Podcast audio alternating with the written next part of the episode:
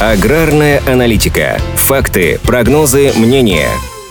Урожай картофеля в России вырастет. В этом году в стране ожидается хороший урожай картофеля. По данным Картофельного союза России, прогноз по сборам довольно оптимистичный. Планируется собрать урожай минимум на 6-7% больше, чем в 2021 году. Тогда в общей сложности было собрано 6,6 миллионов тонн, а сейчас ожидается до 7,5 миллионов тонн. Эксперты отмечают, что еще в прошлом году были серьезные опасения создания в стране дефицита картофеля в розничной продаже по нескольким причинам. Сильно выросли перерабатывающей мощности. В личных подсобных хозяйствах снизилось производство, а из-за засухи произошел еще существенный недобор урожая. После неудачного прошлого сезона картофелеводы планировали расширить посевные площади, но из-за экономической и геополитической ситуации этой весной возникла неопределенность с посадочным материалом, поэтому рост площадей оказался незначительным, всего на 4-5%. В общей сложности в этом сезоне картофелем в России засеяно 298 тысяч гектаров. В ближайшее время проблему с импортными семенами планируют планируется решить довольно просто. Их разрешили ввозить без процедуры предварительного контроля, то есть проверять зарубежный посадочный материал будут прямо на пропускном пункте. Пока уровень потребления картофеля в стране выше, чем объемы его производства. Однако в последнее время разница между выращенным и потребленным объемами снижается. Позитивную динамику в этом плане, по мнению экспертов, обеспечивает в том числе существенный рост мощности картофелехранилищ. У аграриев появляется возможность дольше держать урожай и не спешить с его реализацией. Правительство России не забывает и о других вариантах удовлетворения внутреннего спроса. На днях Пакистан, где выдался небывалый урожай картофеля, вышел с предложением обменять его излишки на российскую пшеницу. Речь идет примерно о трех миллионах тонн. Но в Минсельхозе считают, что такой объем может негативно сказаться на собственном рынке и прибыли отечественных производителей картофеля.